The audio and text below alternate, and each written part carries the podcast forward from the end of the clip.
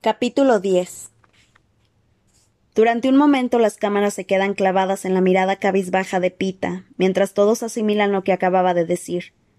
Después veo mi cara, boquiabierta, con una mezcla de sorpresa y protesta, ampliada en todas las pantallas. Soy yo. Dios mío, se refiere a mí. Aprieto los labios y miro al suelo, esperando esconder así las emociones que empiezan a hervirme dentro. Vaya, eso sí que es mala suerte, dice César, y parece sentirlo de verdad. La multitud le da la razón en sus murmullos y unos cuantos han soltado grititos de angustia. No es bueno, no, coincide Pita. En fin, nadie puede culparte por ello. Es difícil no enamorarse de esa jovencita. ¿Ella no lo sabía? Hasta ahora no, responde Pita sacudiendo la cabeza. Me atrevo a mirar un segundo a la pantalla lo bastante para comprobar que mi rubor es perfectamente visible. ¿No les gustaría sacarla de nuevo al escenario para obtener una respuesta? pregunta César a la audiencia, que responde con gritos afirmativos. Por desgracia, las reglas son reglas. Y el tiempo de Katniss Everdeen ha terminado. Bueno, te deseo la mejor de las suertes, Pita Melark, y creo que hablo por todo Panem cuando digo que te llevamos en el corazón. El rugido de la multitud es ensordecedor. Pita nos ha borrado a todos del mapa al declarar su amor por mí. Cuando el público por fin se calla, mi compañero murmura un gracias y regresa a su asiento. Nos levantamos para el himno. Yo tengo que alzar la cabeza porque es una muestra de respeto obligatoria, y no puedo evitar ver que en todas las pantallas aparece una imagen de nosotros dos, separados por unos cuantos metros que en la mente de los espectadores deben de parecer insalvables.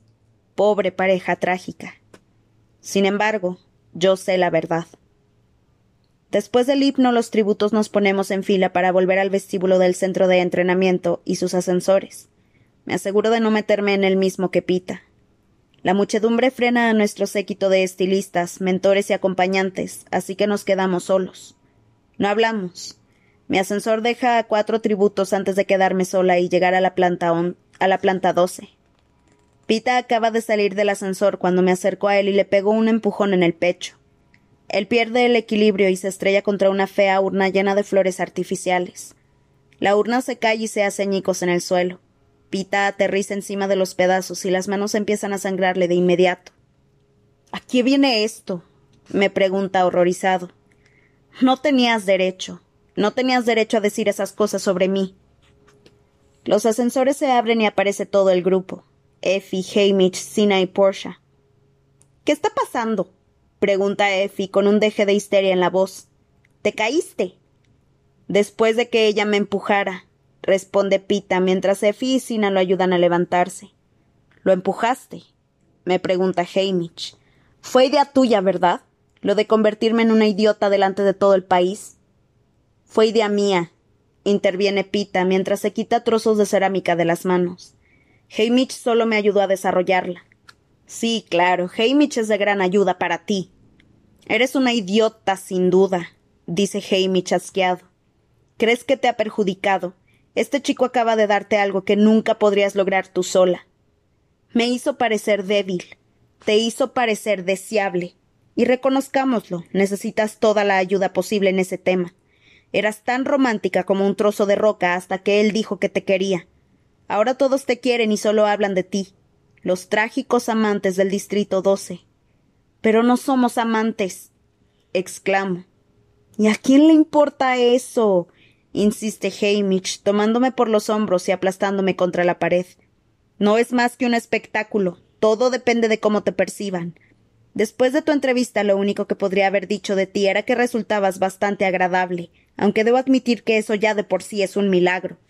Ahora puedo decir que eres una rompecorazones. Uh, los chicos de tu distrito que hayan abrumados a tus pies. ¿Con cuál de las dos imágenes crees que conseguirás más patrocinadores? El olor a vino de su aliento me pone mal. Lo empujo para quitármelo de encima y retrocedo, intentando aclararme las ideas. Tiene razón, Katniss, me dice Sina, acercándose y rodeándome con un brazo. Tendría que haberlo sabido. Respondo, sin saber qué pensar.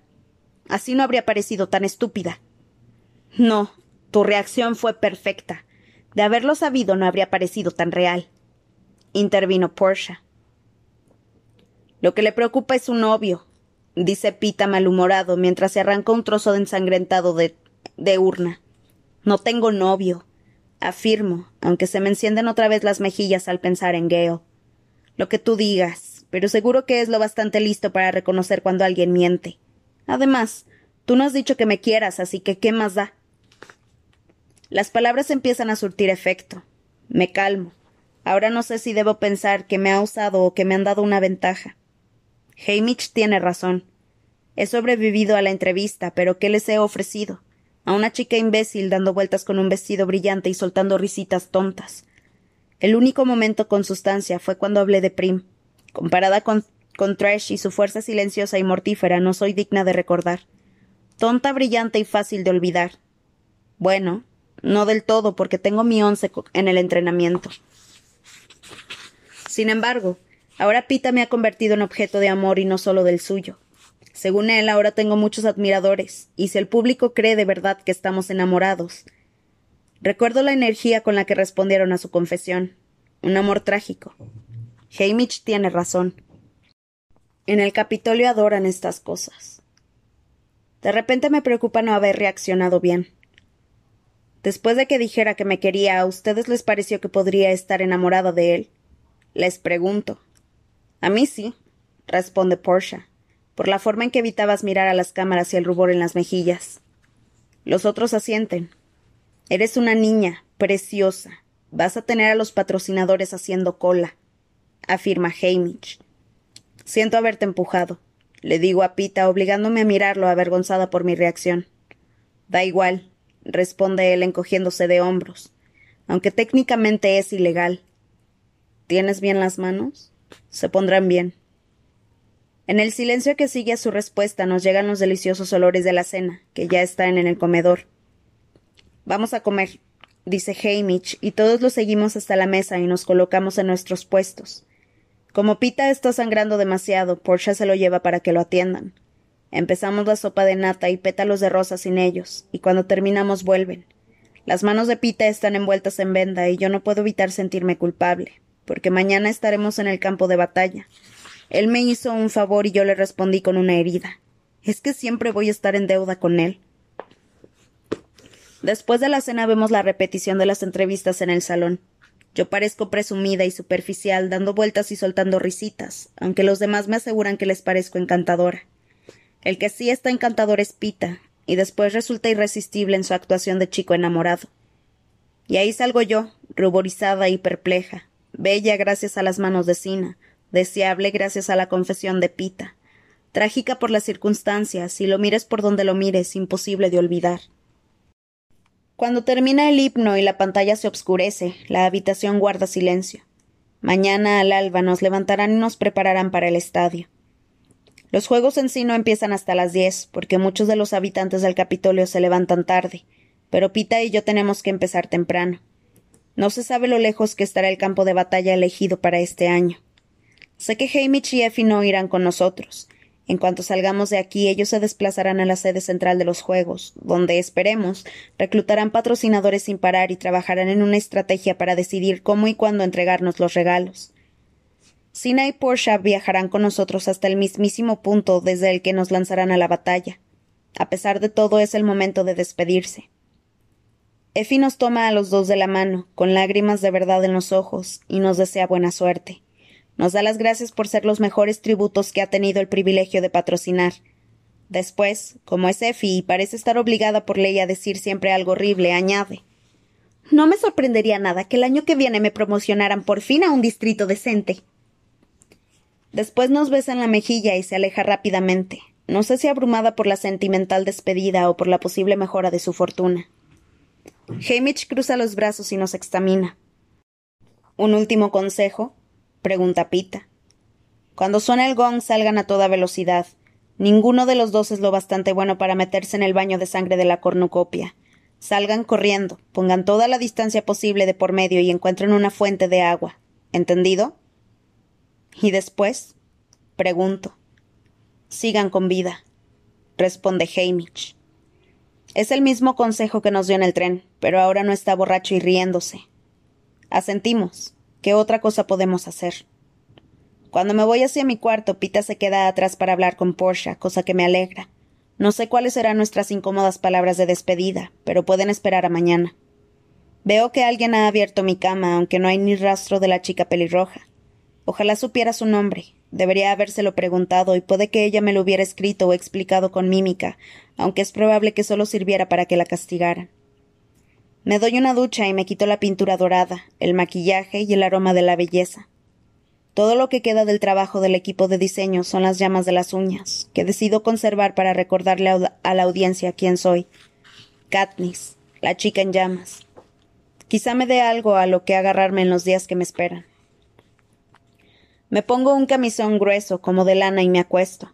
En unos cinco segundos me doy cuenta de que no me quedaré dormida, y lo necesito desesperadamente porque cada momento de fatiga en el estadio es una invitación a la muerte. No sirve de nada, Pasa una hora, luego dos, luego tres, y mis párpados se niegan a cerrarse. No puedo dejar de imaginarme un terreno. No puedo dejar de imaginarme en qué terreno nos soltarán. Desierto, pantano, un páramo helado. Sobre todo espero que haya árboles que me, puedan, que me puedan ofrecer escondite, alimento y cobijo. Suele haber árboles porque los paisajes pelados son aburridos y sin vegetación los juegos se acaban pronto. Pero ¿cómo será el clima? qué trampas habrán escondido los vigilantes para animar los momentos aburridos. Y luego están los otros tributos. Cuanto más ansiosa estoy por dormirme, menos lo consigo. Al final estoy tan inquieta que tengo que salir de la cama. Recorro la habitación notando que el corazón me late demasiado deprisa, que tengo la respiración acelerada. Es como estar en una celda. Si no consigo respirar aire fresco pronto, voy a empezar a romperlo todo otra vez. Corro por el vestíbulo hacia la puerta que da al tejado, que no solo está cerrada, sino que la han dejado entreabierta. Quizá alguien olvidó cerrarla, aunque da lo mismo, porque el campo de energía que rodea el tejado impide cualquier intento desesperado de fuga. Y yo no quiero escapar, solo quiero llenarme los pulmones de aire. Quiero ver el cielo y la luna antes de que intenten darme casa. El tejado no está iluminado por la noche, pero en cuanto piso descalza el suelo de baldosas, Veo su silueta recortada contra las luces que no, que no dejan de brillar en el Capitolio. En las calles hay bastante barullo, música, gente cantando y claxones, cosas que no oía a través de los gruesos paneles de cristal de mi cuarto. Podría largarme ahora mismo sin que él se diera cuenta. No me oiría con tanto alboroto. Sin embargo, el aire nocturno es tan agradable que no soportaría regresar a mi agobiante jaula. ¿Y qué más da? ¿Qué más da si hablamos o no?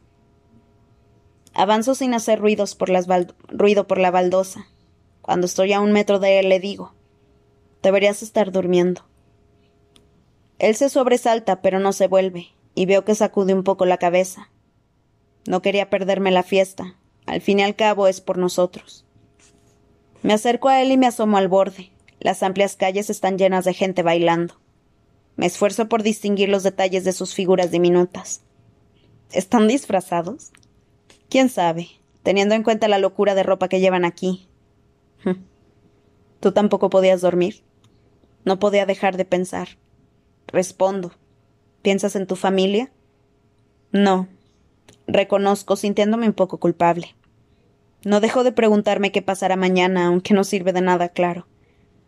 Con la luz que llega de abajo puedo verle la cara, la extraña forma de tomarse las manos vendadas. Siento mucho lo de las manos, de verdad. No importa, Katniss, de todos modos no tenía ninguna oportunidad en los juegos. No debes pensar así. ¿Por qué no? Es la verdad. Mi única esperanza es no avergonzar a nadie y. vacila. ¿Y qué? No sé cómo expresarlo bien. Es que quiero morir siendo yo mismo. ¿Tiene sentido? Pregunta y yo sacudo la cabeza.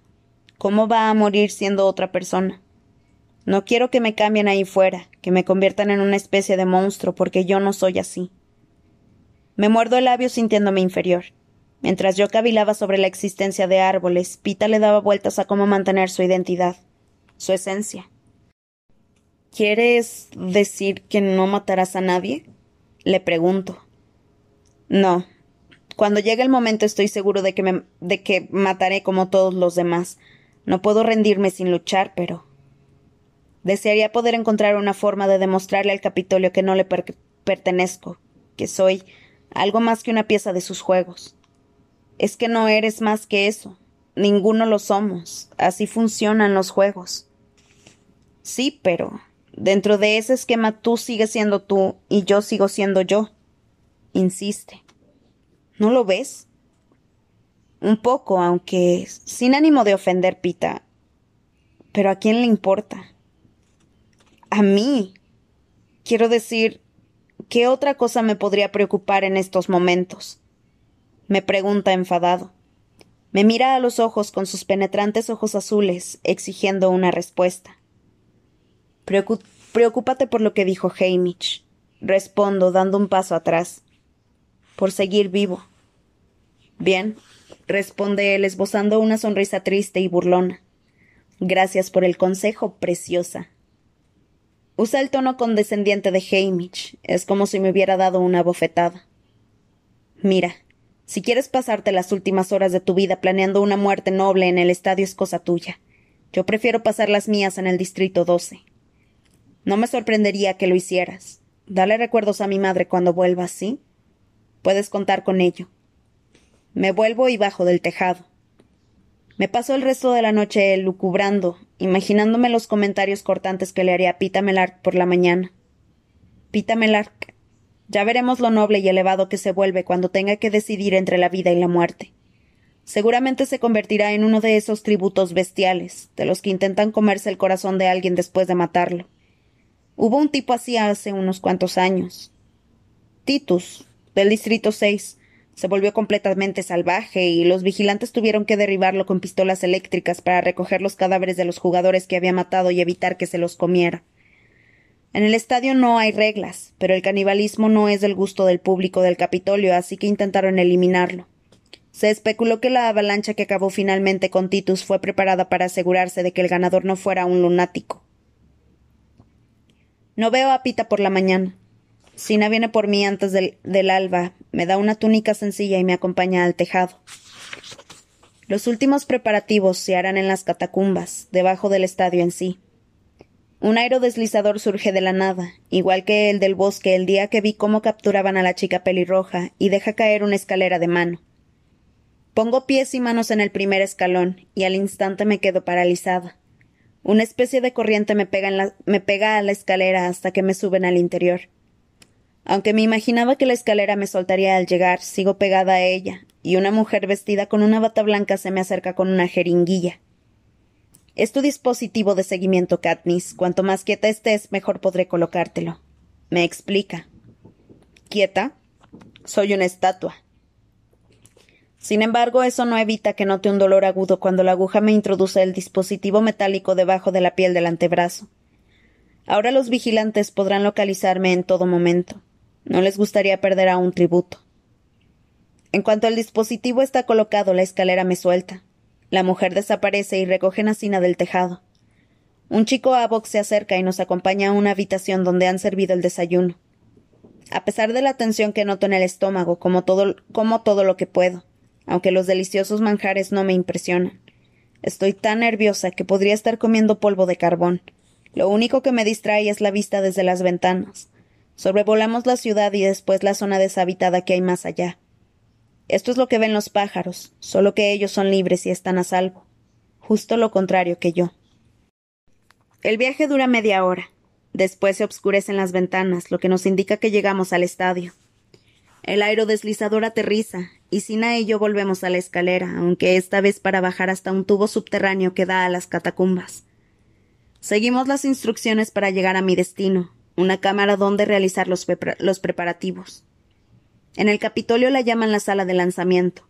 En los distritos la conocemos como el corral, donde guardan a los animales antes de llevarlos al matadero. Todo está nuevo. Yo seré la primera y única ocupante de esta sala de lanzamiento. Los campos de batalla son emplazamientos históricos y los conservan después de los Juegos, destinos turísticos populares para los residentes del Capitolio. Puedes pasar aquí un mes, volver a ver los Juegos, hacer un recorrido por las catacumbas y visitar los lugares donde tuvieron lugar las muertes. Incluso puedes participar en reconstrucciones de los hechos. Dicen que la comida es excelente. Lucho por no vomitar el desayuno mientras me ducho y me lavo los dientes. Sina me peina con mi sencilla trenza de siempre. Después llega la ropa, la misma para cada tributo. Sina no tiene nada que ver con mi traje, ni siquiera sabe qué hay en el paquete, pero me ayuda a vestirme con la ropa interior, los pantalones rojizos, la blusa verde claro, el robusto cinturón marrón y la fina chaqueta negra con capucha que me llega hasta los muslos. El material de la chaqueta está diseñado para aprovechar el calor corporal, así que te esperan noches frescas, me dice. Las botas que me coloco sobre, sobre unos calcetines muy ajustados son mejores de lo que cabría esperar. Cuero suave, parecidas a las que tengo en casa. Sin embargo, estas tienen una suela de goma flexible con dibujos, perfectas para correr. Cuando creo que ya he terminado, Sina se saca del bolsillo la insignia del cinzajo dorado. Se me había olvidado por completo. ¿De dónde lo sacaste? Le pregunto. Del traje verde que llevabas puesto en el tren. Responde. Recuerdo que lo quité del vestido de mi madre y me lo prendí a la camisa. Es el símbolo de tu distrito, ¿no? Asiento y él me lo coloca en la camisa. Casi no logra pasar por la junta de revisión. Algunos pensaban que podría usarse como arma y darte una ventaja injusta, pero al final lo aprobaron. Si eliminaron un anillo de la chica del distrito 1, si girabas un si girabas la gema salía una punta envenenada. La chica decía que no tenía ni idea de que el anillo se transformara y no había pruebas que demostraran lo contrario. De todos modos ha perdido su símbolo. Bueno, ya está. Muévete. Asegúrate de estar cómoda. Camino, corro en círculos y agito los brazos. Sí, está bien, me queda perfectamente. Entonces solo queda esperar la llamada, me dice Sina. A no ser que puedas comer algo más. Rechazo la comida, aunque acepto un vaso de agua que me bebo a traguitos mientras esperamos en el sofá.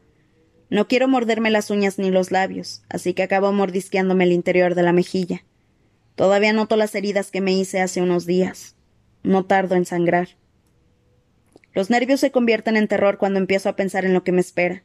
Podría estar muerta, muerta del todo en una hora o menos. Me toco de manera obsesiva el bultito duro del antebrazo, donde la mujer me inyectó el dispositivo de seguimiento. A pesar del dolor, lo aprieto tan fuerte que me hago un moretón. ¿Quieres hablar, Katniss? Sacudo la cabeza, pero al cabo de un momento le doy la mano y Sina me la aprieta entre las suyas. Nos quedamos así sentados hasta que una agradable voz femenina nos anuncia que ha llegado el momento de prepararnos para el lanzamiento. Todavía agarrada a las manos de Sina, me acerco a la placa de metal redonda. Recuerda lo que dijo Hamish. Corre, busca agua, lo demás saldrá solo. Dice, y yo asiento. Y recuerda una cosa, aunque no se me permite apostar, si pudiera, apostaría por ti. ¿De verdad? Le susurro. De verdad, afirma Sina. Después se inclina y me da un beso en la frente. Buena suerte, chica en llamas. Entonces me rodea un, cilindro de cristal que nos obliga a soltarnos, que me obliga a separarme de él. Sina se da unos golpecitos en la barbilla. Quiere decir que mantenga la cabeza alta. Levanto la barbilla y me quedo todo lo quieta que me es posible. El cilindro empieza a elevarse y durante unos quince segundos me encuentro a obscuras. Después noto que la placa metálica sale del cilindro y me lleva hasta la brillante luz del sol que me deslumbra. Solo estoy consciente de un viento fuerte que me trae un esperanzador aroma a pino. En ese momento oigo la voz del legendario presentador Claudius Templesmith por todas partes. Damas y caballeros, que empiecen los septuagésimo cuartos Juegos del Hambre.